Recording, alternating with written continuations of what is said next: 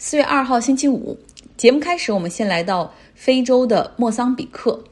话说，我大概十年前吧，还去过莫桑比克的首都马普托，那是一个美丽的海滨城市。这里曾经是葡萄牙的殖民地，所以在那座城市的时候，感觉有很浓重的欧洲风格，尤其是南欧风格。莫桑比克是非洲大陆上最贫困的国家之一。我去的那个时候刚好哈，就是他们很欣喜的在东北部外的海域发现了有非常丰富的天然气的储备，再加上那个地区内陆的附近是有这个煤炭资源，然后当时就想，哎呀，这里的经济发展一定有希望了，百姓的生活水平可以得到改善。十年过去了，这个地方现在怎么样呢？我们来说一说。这个天然气的产区已经得到了法国道达尔数十亿美元的投资，建了工厂。那当地确实多了很多的就业机会和岗位。在经济大趋势并没有看到好转的情况下，局部的武装冲突却出现了。位于东北部沿海地区的这个省份德尔加杜角省。他从二零一七年十月份开始，就一直出现了一股武装力量，哈，在骚扰着本地的这个居民和政府。而近期呢，他们更是对当地的这个帕尔马市进行了攻击和占领，控制了银行、政府大楼、道达尔的工厂和办公室。那么现在，道达尔整个工厂是处于一个停滞的状态，他们的工作人员也全部都撤离了。但是在整个的这个冲突的过程中，已经造成了五十五名平民的丧生，其中也有一些外国人哈，就是也有一些道达尔公司在这儿的一些外国员工处于失踪的状态。那么当地的很多人担心情况会恶化，所以有数万人逃向其他的地区，就开始成为难民。我也传了一张照片在微信公号张奥同学上，大家可以看一下，就是当地人他们把值钱的家当衣物就放到那种塑料编织袋中，然后顶在头顶，带着家人和孩子，焦急地站在海边等待渔民的船只可以带他们离开这里。目前呢，极端恐怖组织 ISIS。他们已经宣布对这件事儿负责了，说这个武装力量哈，Isona 是他们的兄弟，但实际上这个 Elsona 跟 ISIS 之间可能只有精神上的互动，并没有太多实际上的这种支撑。也有消息说，Elsona 这个武装力量呢是与索马里的一个极端武装组织，他们是得到了那个组织的帮助，而那个极端组织的上线则是基地组织。目前初步分析认为，说这次武装暴动并不是以那种极端宗教为目的，更多的是争夺金钱和权力。目前政府军已经进入到当地，开始对平民进行撤离，同时也开始与武装力量进行对峙。和莫桑比克关系比较好的、还渊源比较深的葡萄牙政府，他们象征性的派出了六十名特种部队来协助作战。所谓协助作战，更多的是对当地军队的训练，而不是直接参战。来到美国，弗洛伊德案件的开庭审理仍在继续，就每天传唤的证人、播放的视频，然后大家的作证，那种你听的都是让人心碎，然后感到窒息的。像今天出庭作证的是救护车的两个急救医护人员，在警察 Shelvin 他用膝盖抵住弗洛伊德颈部长时间之后，逐步失去意识，甚至失去呼吸。警察当时是呼叫了救护车来支援。据这个救护车的工作人员作证说，他们抵达现场后对弗洛伊德检查时，他已经没有了生命迹象，没有呼吸，没有脉搏。而就在那个时候，那个警察沙文的膝盖还抵在弗洛伊德的身上。这个画面也是重新再播放，你感觉真的很残忍。那他们的证词是对证明沙文谋杀罪是非常有力的证据。另外呢，在今天的庭审过程中，还有一名经验非常丰富的退休警察被传唤。那他也指出说，根据警方的培训要求，当犯罪嫌疑人不再抵抗的时候，当你把他的双手已经用手铐铐住的时候，你就应该去挪开膝盖。这是警方的那个培训指南里面是这么要求的。但是在视频中很明显，警察 Shelvin 他哪怕在弗洛伊德已经失去意识的时候，也并没有移开膝盖哈，之后还压了好长时间。这种情况下呢，被告的律师他每次总是反反复复的强调什么尸检的结果，认为弗洛伊德啊他是死于心脏病，不是死于窒息，他有药物滥用的历史啊，身体情况不佳等等。那么在昨天的庭审的过程中，请到了现场的目击者来讲述当时他们看到的情况，包括那个拍下那段八分多钟的视频上传到网上的一个未成年的孩子，他呢是因为未成年，所以他没有露面哈，但是他是通过语音电话的形式进行了作证，然后呢也是觉得这是不可以接受、非常痛苦的，而且很明显从他的角度来看是警察对弗洛伊德的谋杀。那另外还有一位现场的目击者出庭作证，他呢是在弗洛伊德被救护车抬走之后，立刻拨打了九幺幺报警电话。他说：“我刚刚目击了一场谋杀案。”关于弗洛伊德的庭审还可能大概要再进行三到四周左右。来到南亚大陆，南亚大陆上的两个死敌有稍微缓和的迹象。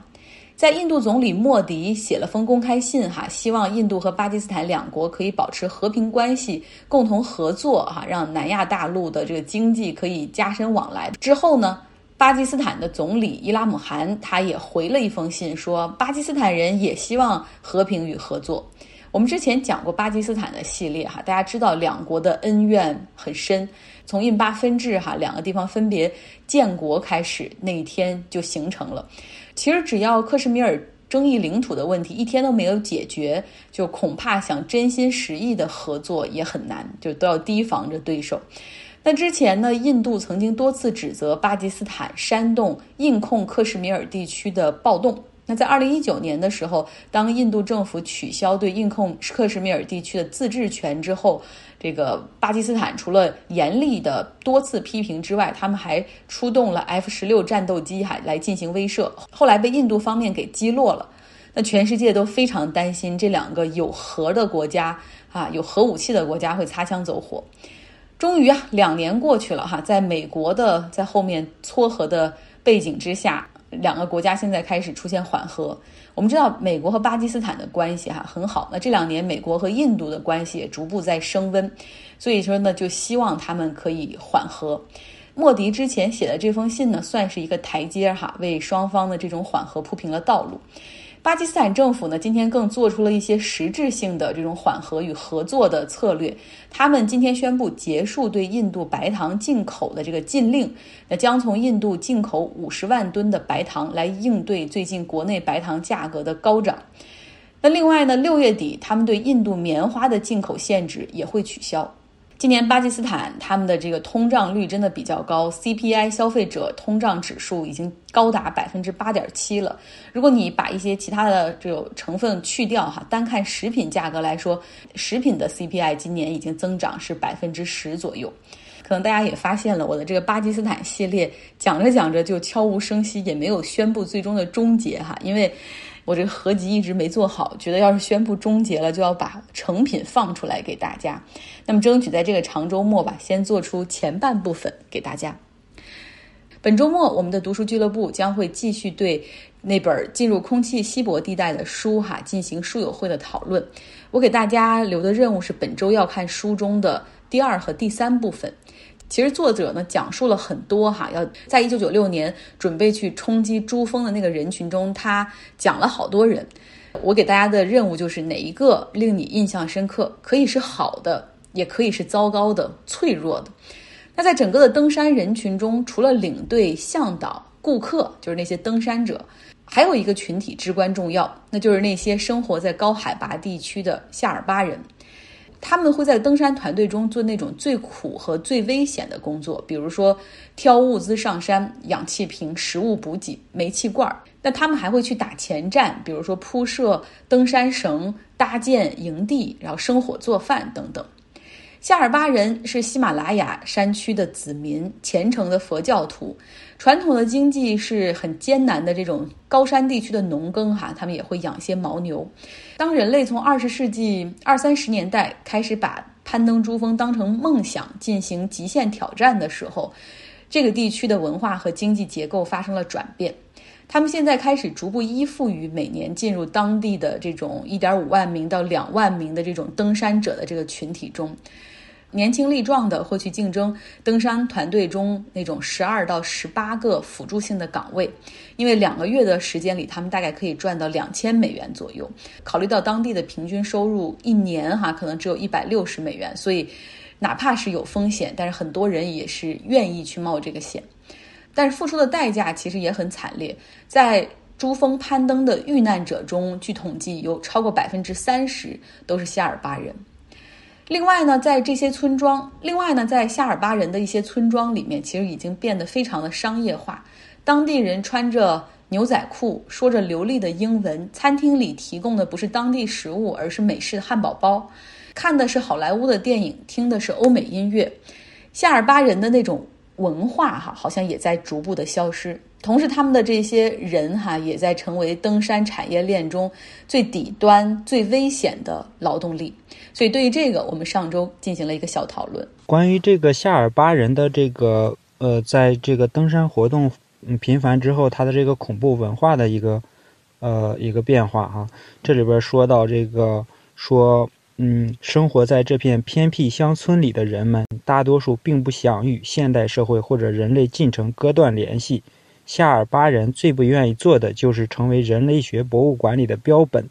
呃，关于这句话呢，其实之前我总看到说有一些，呃，保留地或者文化的一些，因为要做一些这种文化的保护。当时我就在想，大家有没有考虑这些人？他们想不想？他们想不想为了这个文化的保护而付出自己的一些生活上的一些这种不便利？其实这里说的很好，我觉得我们我们如果为了自己的一些，比如说他的文化呃丧失了，我们感到痛惜，感觉有一点这种慷他他人之慨的这种这种意思。因为我在第一部分的时候看到一句话，说一九二一年美国人首次攀登珠峰，请夏尔巴人担任高山协作起，夏尔巴文化就发生了巨大的转变。其实我觉得任何时候，